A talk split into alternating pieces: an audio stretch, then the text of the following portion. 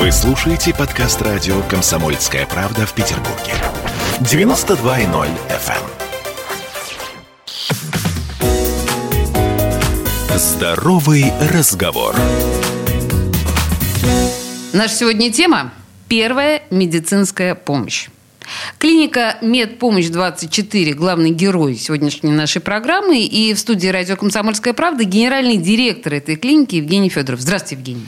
Добрый день. Значит, давайте сразу э, обговорим да, правила нашего разговора. «Медпомощь-24», ваша клиника, не занимается лечением – или занимается? Нет, конечно, занимается. Медпомощь-24 – это такое брендовое название. Мы, когда создавали, хотели его сделать максимально понятным и близким э, для для потребителей. То есть у нас есть даже в конечном итоге проект. Мы сейчас не работаем круглосуточно, но у нас есть проект э, действительно развить эту службу, чтобы у нас была круглосуточная служба. Но на самом деле сейчас клиника представляет себя два филиала. Э, это крупные лечебно-диагностические поликлинические комплексы, то есть с большим э, количеством оснащения, оборудованием, которые занимаются как и лечебной деятельностью, так и диагностической деятельностью. То есть у нас есть и лаборатория своя, и Э, есть э, диагностические оборудования, там ультразвуковые сканеры стоят, компьютерный томограф, рентгены. То есть широкий спектр. То есть техника, да, это круто. Значит, сейчас важно, установка. Э, то, что первое пришло на, на ум, да, медпомощь 24, это не Скорая помощь в чистом виде – это э, лечение всеобъемлющее. Я сейчас открыла ваш сайт. Тут, я смотрю, есть вообще весь спектр медицинских услуг, насколько я понимаю. И первое, что я вижу, вот, ну, главная да, страничка, э, помощь после ковида. Вы э, делаете восстановительную терапию нам. А, объясните, пожалуйста, что вы имеете в виду, на что мы можем рассчитывать в этой ситуации? А, ну, это совершенно верно, потому что, знаете, а, мы сейчас живем в новой реальности, и последний год, ну, фактически уже год, чуть больше года, а, перестроил все наши ну, всю страну, весь мир перестроил. Естественно, наши услуги тоже перестроились. И вся индустрия медицинская, она находится в некой все равно такой небольшом спаде активности, то есть спаде платежеспособности. Мы заметили это на, угу. на себе, и это не только мое мнение, это мнение а, медицинского сообщества. И а, для того, чтобы что-то новое предложить, что-то новое предложить э, пациенту, клиенту клиники, да, мы, э, вы разработали, ну, собственно говоря, мы взяли за основу те разработки, которые были сделаны нашими государственными системами, службами, да, и внедрили у себя в наших клиниках. Это комплекс э, программ, они рассчитаны на пациентов, которые уже переболели новой коронавирусной инфекцией COVID-19, да, так. это программы реабилитации. Это для только пожилых людей, для людей, только переболевших тяжело, или это относится ко всем? Ну, смотрите, степень, кому это необходимо, собственно говоря, это, наверное, в большей степени выясняется каждого индивидуально на лечащим приеме врачом. лечащим врачом. Совершенно угу. верно. Потому что есть пациенты, достаточно зрелого возраста, которые достаточно легко переболели и вышли из этого кризиса, потому что э, ну, средний выход из, вот, именно из болезни это от двух до четырех месяцев длится. Поэтому, но у каждого организм реагирует по-разному. Есть люди, которые более молодого, крепкого возраста, которые действительно находятся в угнетенном состоянии, у них есть остаточные явления, эффекты. И, конечно, здесь без медицинской вспомогательной помощи не обойтись, не разобраться. Поэтому, собственно говоря, эти программы сейчас достаточно достаточно востребованы. Да, и не только вы их представляете. И давайте сразу, чтобы нам не зависать долго на программе реабилитации, потому что времени не очень много, но, тем не менее, э, сколько это по времени и что основное вы предлагаете? Ну, По времени я имею в виду там две, два дня, три дня, Нет, Программы пять. разные. Программы ага. разные. То есть есть, э, есть программы, которые рассчитаны на двухнедельный курс, в который входит и массажи входит, и лечебная физкультура, и физиотерапия входит, и контроль Мечта. компьютерной томографии. Мы смотрим, как происходит динамика восстановления, как, какие последствия у пациента. Прежде всего, мы должны понять, с чем мы столкнулись. Потому что, когда мы приходим, для нас каждый пациент – это загадка. Для того, чтобы, собственно говоря, точно выбрать ту или иную систему реабилитации, операции, врачу необходимо, собственно говоря, понимать, с чем он имеет дело. Поэтому там разные программы, их три в основном, да, и э, каждому свой индивидуальный подход. Мы подбираем, вот, и, соответственно, исходя из этого уже формируемся и смотрим динамику восстановления. Иногда все быстро происходит, иногда повторно даже необходимо. Все Даже очень, так? Все очень инди- индивидуально, все зависит от того, опять-таки, в каком состоянии находился пациент до момента заболевания. И самый важный момент – как пациент лечился. Ведь мы же знаем прекрасно, что есть часть пациентов и часть населения, которая лечилась дома. Конечно, которая- самолечение святое. Самолечение, да. Но вы же прекрасно понимаете, что в данном случае это не лучший вариант, потому что это новый вид инфекции, да. То есть мы все пользу- пациенты пользовались интернетом, читали что-то, сами себе Да. назначали лечение, а потом приходят на реабилитацию, и мы видим последствия этого неправильного лечения. Поэтому, а, и, кстати, вот насчет COVID-19, ведь самое опасное не сколько сама болезнь, а сколько осложнения, которые вызывались а, ослабленным организмом в ходе этой, в течение этой болезни. И поэтому а, очень важно было разобраться, а в чем причина ухудшения состояния. То есть еще это более глубинные проблемы, которые у людей находились ранее, не- ранее не выявленные, может быть, потому что не обследовались. И это все накладывается как раз вот вместе с программой реабилитации, когда врач еще, собственно говоря, разбирается, а в чем причина-то, почему так долго пациент восстанавливается, какие есть второстепенные заболевания, осложнения, какие были вызваны. Ну и дальше уже находится более четкий, корректируется путь лечения, может быть, какой-то медикаментозной терапии, может быть, еще, то есть в зависимости от состояния пациента. Ну вот я хочу как раз обратить э, внимание наших слушателей, что в эфире радио «Комсомольская правда» миллион раз звучала э, информация в разных формах о том, что реабилитация после ковида очень часто необходима. Но если не всегда, то очень часто, потому что мы действительно не понимаем, по большому счету, чем для нас э, закончился ковид. Огромное количество врачей об этом говорило, и вот Евгений еще раз подтверждает эту, как мне кажется, уже теперь аксиому. Да, хорошо, это мы сейчас говорили о реабилитации. Но вообще, если говорить о том, что мы с вами все, естественно, и медики, и пациенты, э, после ковида претерпели некоторые изменения. Это же совершенно очевидная история. Вот э, как вы сейчас оцениваете ситуацию на рынке медицинских услуг? Ну и как вообще минувший год сказался на частных медицинских клиниках? Ну, я уже начал говорить, что год, к сожалению, был очень сложный. Он для всех был сложный, для медицины в том числе. Хотя, с одной стороны, э, многие считают, что медицина там на передовой стояла, впереди, но, к сожалению, большому были очень большие изначально ограничения, которые коснулись прежде всего частных медицинских организаций.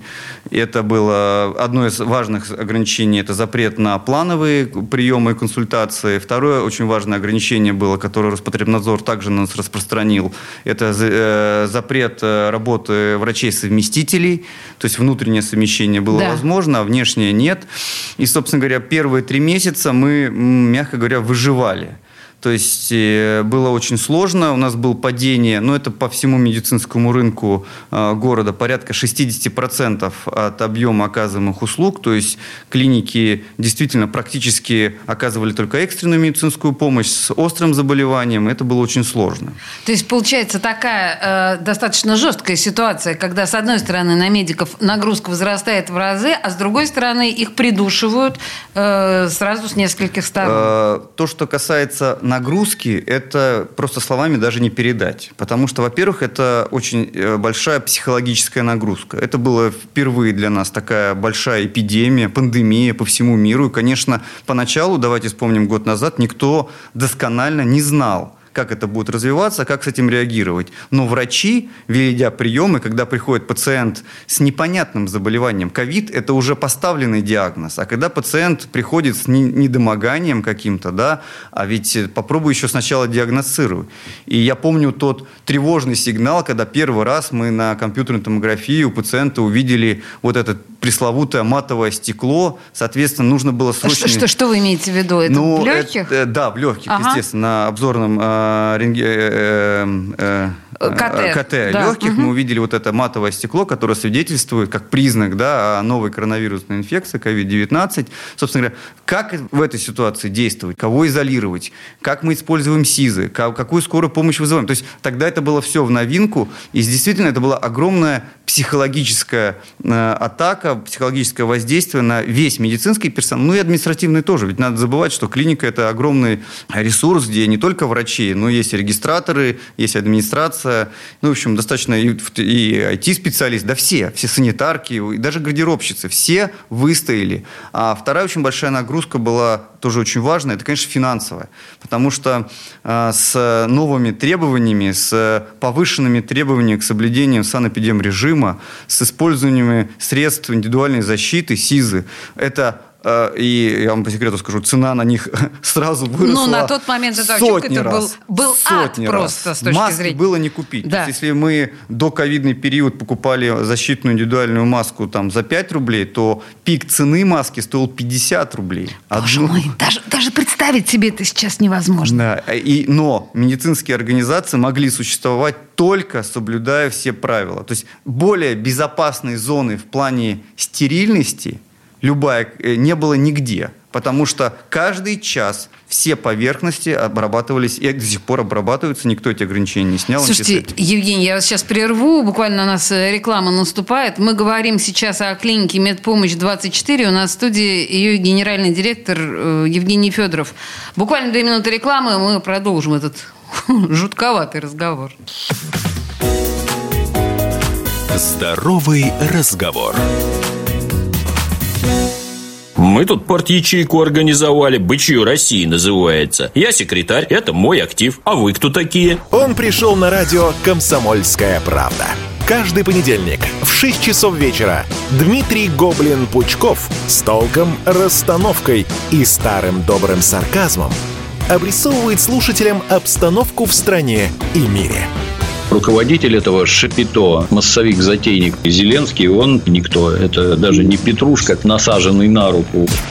Гражданин Байден, который публично называет президента Российской Федерации убийцей, тоже как-то, на мой взгляд, немножко не в себе. Вызывают изумление коммунисты, которые стоят с монархистами, нацистами, гомосексуалистами. Вас-то что туда принесло? Я могу понять, чего хотел Владимир Ильич Ленин. Полного изменения общественного строя. Вот это вот действительно серьезная задача. Каждый понедельник в 18.00 по московскому времени. Подключайтесь. Гоблин плохого не посоветует. Здоровый разговор. А мы продолжаем наш такой, с одной стороны, невеселый, но с другой стороны, очень захватывающий разговор с генеральным директором клиники «Медпомощь-24» Евгением Федоровым. Мы в предыдущей части остановились на том, как, на самом деле, мы же действительно уже позабыли о том, какая жуть творилась э, в медицинских э, учреждениях в начале ковида, буквально там год назад. Евгений вспомнил, что просто элементарная маска и это правда, стоила 50 рублей. И как трудно вообще клиникам, и в, в частности, да, клинике «Медпомощь-24» было выжить даже с точки зрения финансовой. Но вот вы еще говорили про весь персонал, что, кстати, не только врачи, но и гардеробщицы, и даже айтишники. Да, вообще скажите мне, как продержался персонал клиники «Медпомощь-24»? Ну, здесь я должен сказать огромное спасибо всему персоналу. Мы все э, очень быстро объединились, у нас было единое общее понимание, было очень сложно. Конечно, часть персонала мы пересадили на удаленную работу. Это, кстати, был тоже, тоже очень необычный опыт, особенно для медицины. Ну, для понятно. медицины, ну, я понимаю, айтишников помогли, Да, да, гардеробщиков да. вы не могли пересадить А, на дом. Но надо отдать должное, что при всей этой такой психологической очень большом давлении, атаки, все выдержали, все в какой-то момент успокоились и стали просто четко, правильно выполнять все те установки, которые были. Иногда это в распоряжении выходили чуть ли не ежедневно новые и губернатора, и Роспотребнадзора, и Росздравнадзора. То есть мы не успевали иногда менять нашу внутреннюю логистику, но благодаря тому, что все стали работать как одно целое, откинули все вот эти вот какие-то свои как сказать, альтернативные видения этого процесса и сделали как, Как надо. единый организм, Да. да, я поняла. Это очень важно. Это, это очень, очень сильно нас многих закалило и научило, на самом деле. Я вам хочу сказать большой секрет, что благодаря такому локдауну, именно вот внутри нашей ситуации, мы смогли полностью перестроить всю экономическую модель нашей клиники, организации. Серьезно? Да. То есть это тоже было полезно? Я вышел, и когда организация вышла уже там с 25 июня, если не ошибаюсь, нам разрешили вести плановые приемы, то есть как бы отпустила вот, вот эти как бы вожжи, нам стало проще намного работать, то мы эту модель сохранили до сих пор, и при условии, что в годовом э, объеме мы, у нас э, объем оказываемых услуг сократился на 5%, то доходность организации выросла почти на 12% по сравнению с предыдущим годом. О, какие вы молодцы! То есть это говорит о том, что э, заставило с другой стороны посмотреть не только на медицинскую составляющую, Ага. но и на составляющую самого бизнеса, на принципы бизнеса.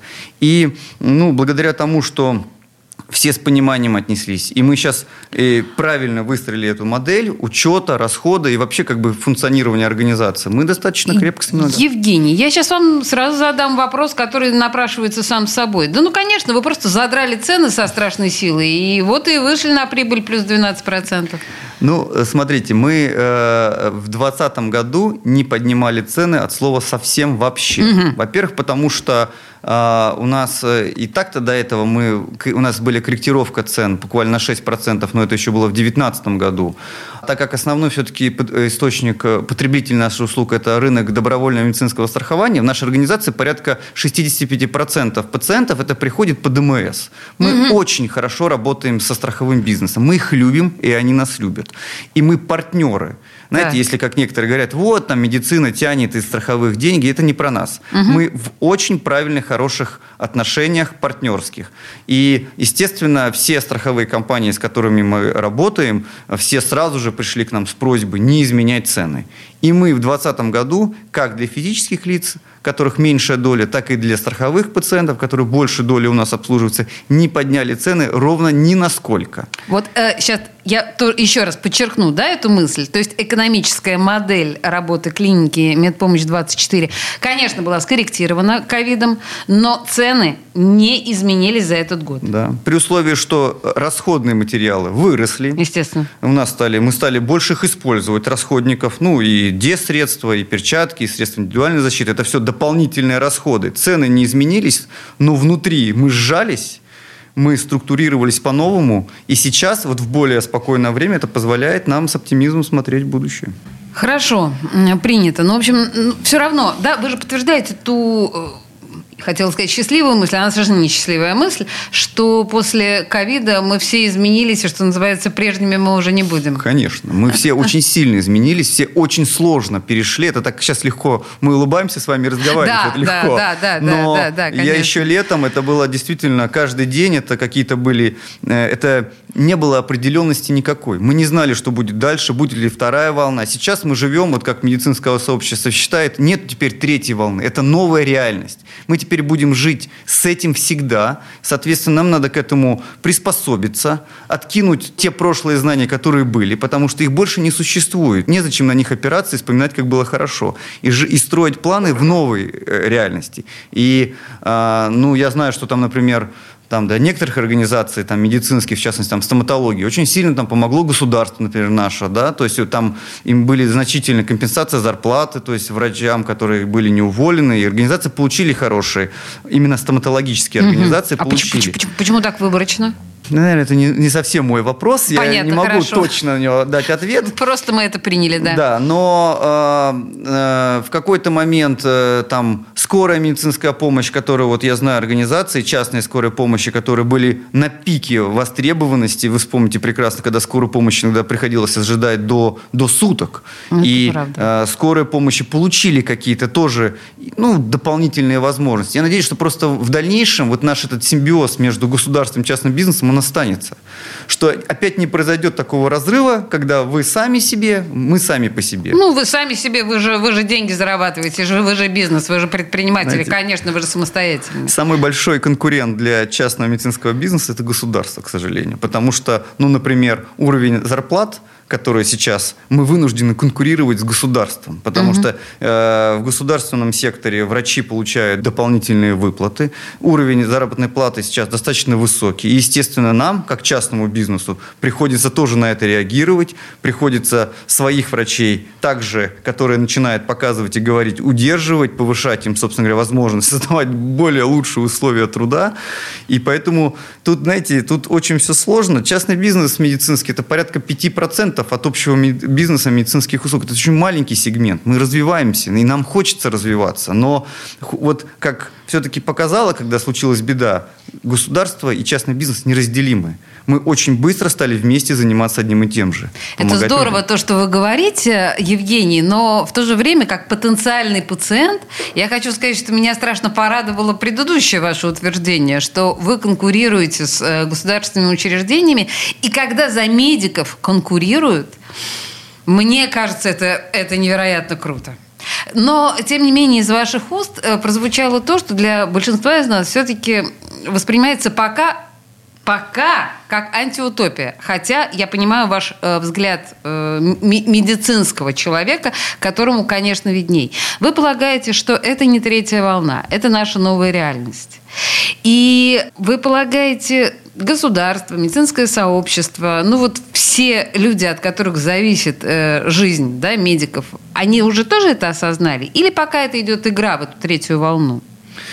Ну, я думаю, что, конечно, э, осознание, знаете, когда меняется парадигма какая-то, э, ее очень сложно быстро изменить. Да? То есть у нас есть некие наши внутренние установки, там, что такое добро и зло, да, которых э, корневые наши какие-то системные установки очень сложно изменить. И здесь, конечно, хочется думать о том, что это некая третья волна, что это вот опять проходящий момент, да, но все больше и больше мы осознаем, во всяком случае, не боимся себе в этом признаться, что, скорее всего, нет скорее всего, теперь, вот сейчас, смотрите, уже нет такой активной вспышки, нету такой паники, во всяком случае. Но ведь и никому не секрет, и статистику мы слушаем каждый день, что количество заболевших, официально подтвержденных заболевших, меньше не, не становится. Поэтому чего тогда прятать э, голову в песок и говорить о том, что будет потом что-то по-другому? Скорее всего, будет теперь так же. Да, несомненно, у нас будет коллективный иммунитет, будет вакцинация, это будет в меньшей степени будет как бы давить на все, но это останется. Ну, вот Называть вещи своими именами – это прерогатива смелых людей. Ну, на, на самом деле. Мне кажется, мы для этого здесь с вами собрались, наверное. Да, вероятно. Нет, и очень важно, когда медик тоже, не стесняясь, э, говорит нам о наших перспективах непосредственно. Слушайте, ну и тем не менее, мы понимаем, что э, коронавирус достаточно серьезно ударил по нам, по всем, и прежде всего по нашему кошельку. И у меня есть ощущение, что многие из нас начали экономить на своем здоровье. Есть ли такое ощущение у вас, как у э, генерального директора клиники? Ну, конечно, да. Значит, тут есть ряд факторов. Прежде того, что ну, мы уже говорили о том, что вот этот пресловутый средний чек, хотя я в медицине стараюсь не использовать это слово, потому что это очень коммерческое. Все-таки медицина это немножко по-другому.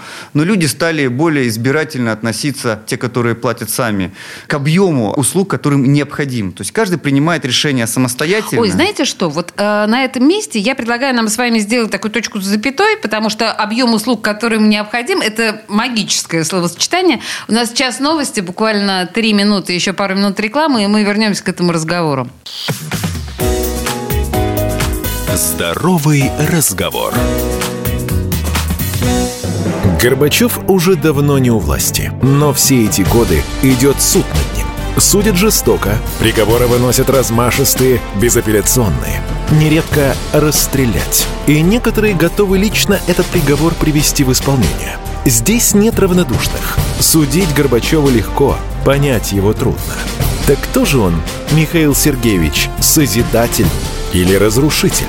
Слушайте аудиосериал «Однажды в Советском Союзе». Невероятная история Горбачева. С понедельника по среду в 10 часов вечера по московскому времени. Здоровый разговор. Евгений Федоров в студии радио «Комсомольская правда», генеральный директор клиники «Медпомощь-24». И мы в предыдущей части программы остановились на таком сермяжном, я бы сказала, словосочетании, э, да, обязательное, как, как вы сказали, обязательная медицинская помощь. Ну, в общем, то, на чем мы с вами на самом деле экономим. И мы действительно сейчас начали экономить на себе, на собственном здоровье, просто потому что у нас денег меньше после э, кризиса. И вот э, об экономии на своем здоровье мы начали говорить с Евгением. Так вы полагаете, на чем мы экономим? Ну, э, опять-таки, в эпоху интернета и доступности знаний, которые сейчас можно подчеркнуть из интернета, зачастую пациенты, получив первый этап медицинской помощи, да, ну, например, если мы что-то нам необходимо, нам, мы заболели, мы приходим к врачу, и врач назначает правильное лечение, попадает с диагнозом, попадает э, с медикаментозными какими-то назначениями, да, и пациенту становится легче. А, то Понятно. как бы зачем идти тогда второй раз и контролировать свое состояние? Тем более, если можно почитать в интернете симптомы и понять о том, что в принципе симптомы убывают, и при этом можно не ходить. Вот только в этом случае я говорю, что объем медицинской помощи пациент снижает сам себе. Он принимает такое решение правильное для себя, в кавычках, естественно, да, ведь потому что очень многие заболевания могут из такой а, острой формы недолеченные заболевания, переходить в хронические заболевания. И это может быть еще хуже для пациента при каком-то следующем осложненном, может быть, какой-то еще другим заболеванием. Оно будет вторичным, но будет также всплывать. Вообще сейчас Евгений нарисовал такую очень типичную, на мой взгляд, картинку. Я вам больше того скажу. А еще некоторые пациенты получают, там, ну, предположим, общий клинический анализ крови, смотрят резистентные показатели в Да, интернете. совершенно да, понимают, что, верно. так, а, у меня железа не хватает. Точняк. И покупают железо в Ну, э, И аптеке. при этом не ищут причину, почему Конечно, не хватает железа. конечно, конечно, да. Ну и вот про интернет я уже говорил. Это, знаете, вот э, когда звонят какие-то близкие знакомые или даже там, собственно говоря, родители, и по телефону меня пытаются спросить, а как лечить тот или иной диагноз для себя или для кого-то, я всегда очень даже, зная своих близких, дистанцируюсь от этого и предлагаю посетить все-таки врача.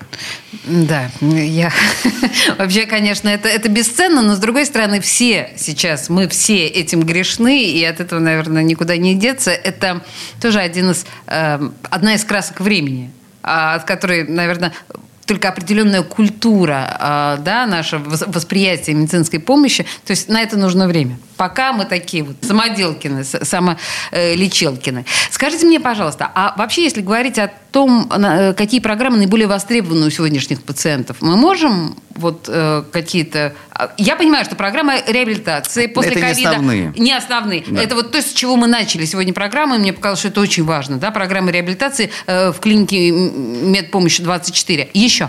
Ну, вот именно ковидный период, острая его фаза, то есть вот э, март, апрель, май месяц, июнь, показал о том, что ковид именно повлиял на обострение хронических заболеваний. А что это такое? Это значит, что оказалось очень большое количество пациентов, заболевших ковидом, ко- у которых ранее не были диагностированы или исследованы какие-то их хронические заболевания. И сейчас э, наиболее востребованы даже не постковидные программы, а наиболее востребованы комплексные программы общей диагностики, так называемые чекапы. Ну, Чекапы. либо профосмотры, но мы уходим от этого слова, называем чекапы. Они разнонаправленные. Вот наша компания тоже предлагает там до 20 сейчас видов различных чекапов для мужчин, для женщин, разного возраста, а, разные нозологии, то есть, ну, имею в виду, что мы ищем в разных, то есть кардиологические есть программы, есть урологические, то есть в зависимости от потребностей пациента. Это наиболее сейчас стало востребовано. Почему? Потому что пациенты, если его что-то беспокоит, но при том это не острая фаза заболевания, да, он может прийти, приобрести, например, сразу большую диагности... лечебно-диагностическую программу, в которую входит большой комплекс исследований, лабораторно-диагностических исследований, консультация врачей и специалистов за хорошую фиксированную цену с, большой, с большим дискаунтом и, соответственно, пройти вот в этот период, пока у него нет никаких острых заболеваний, пройти эту лечебную диагностическую программу и понять состояние своего организма. Вот это сейчас везде, ну, во всех медицинских Слушайте, но организациях. на самом деле, прежде чем принять решение о том или ином чекапе, мне нужно понимать, что мне исследовать.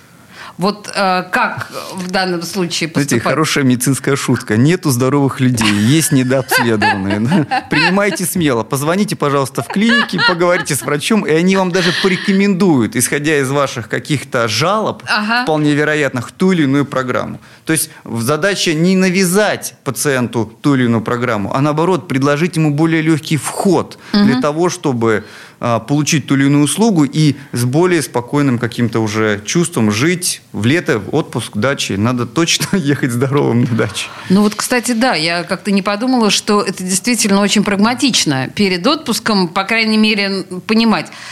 Хорошо, предположим, прошла я у вас э, чекап. И я нашла определенные точки, которые нуждаются в корректировке. Э, что дальше? Вы мне даете специалиста, который со мной работает? Или как это происходит? Ну, скорее всего, э, да, вы попадаете уже непосредственно к профильному врачу, узкому специалисту, если выявляются те или иные проблемы. И доктор вас уже курирует, ведет, назначает э, вспомогательную терапию, поддерживающую терапию. Ведь, знаете, вот сейчас очень много все говорят вот про аптечки, которые надо с собой собирать, а, уезжая на а, дачу да, мы до эфира с вами об этом да, говорили. Да, да. Да. Ведь самое важное в этой аптечке, чтобы вы не забыли э, те препараты постоянного применения, которые которые вам необходимы каждый день. Потому угу. что очень часто люди увлекаются сборами, если уезжают куда-то далеко, на море, вспоминают про солнцезащитный крем, обязательно вспоминают. Но могут забыть про те таблетки, которые они должны каждый день принимать. Поэтому вот для этого чекап и нужен. Дальше врач назначает поддерживающую терапию. И дальше ваша ответственность перед самим собой ежедневно, системно использовать те рекомендации, либо принимать препараты, либо, может быть, корректировать свою диету,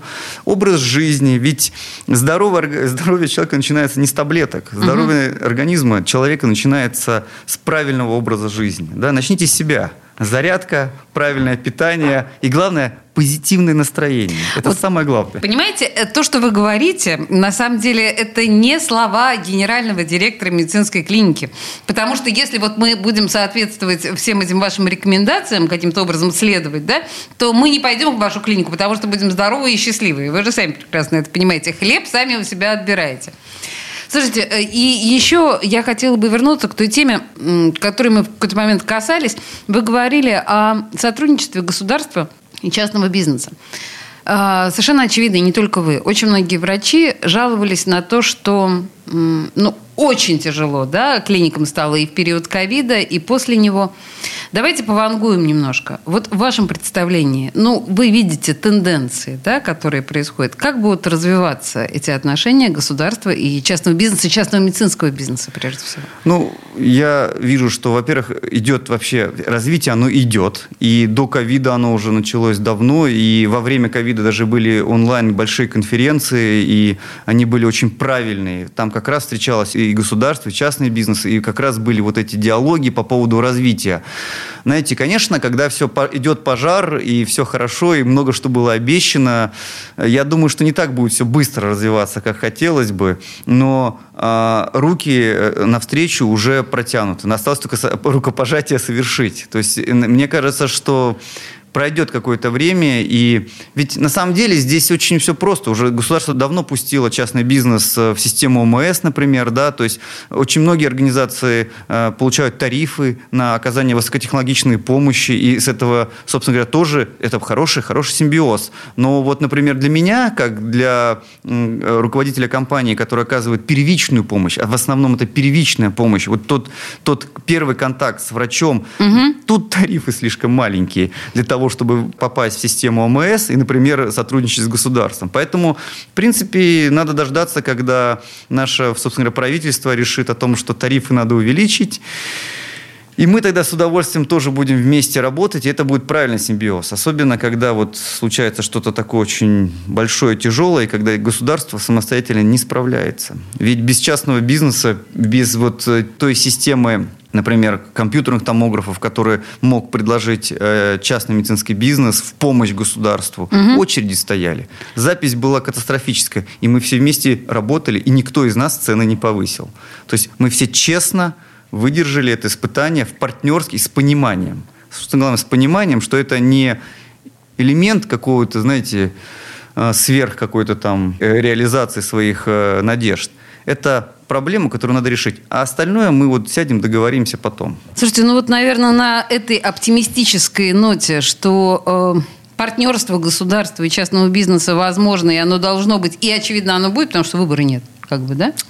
да. Э, именно на этой ноте мы закончим наш разговор с генеральным директором клиники «Медпомощь-24» Евгением Федоровым. Евгений, спасибо большое за содержательный разговор. Спасибо большое. До свидания.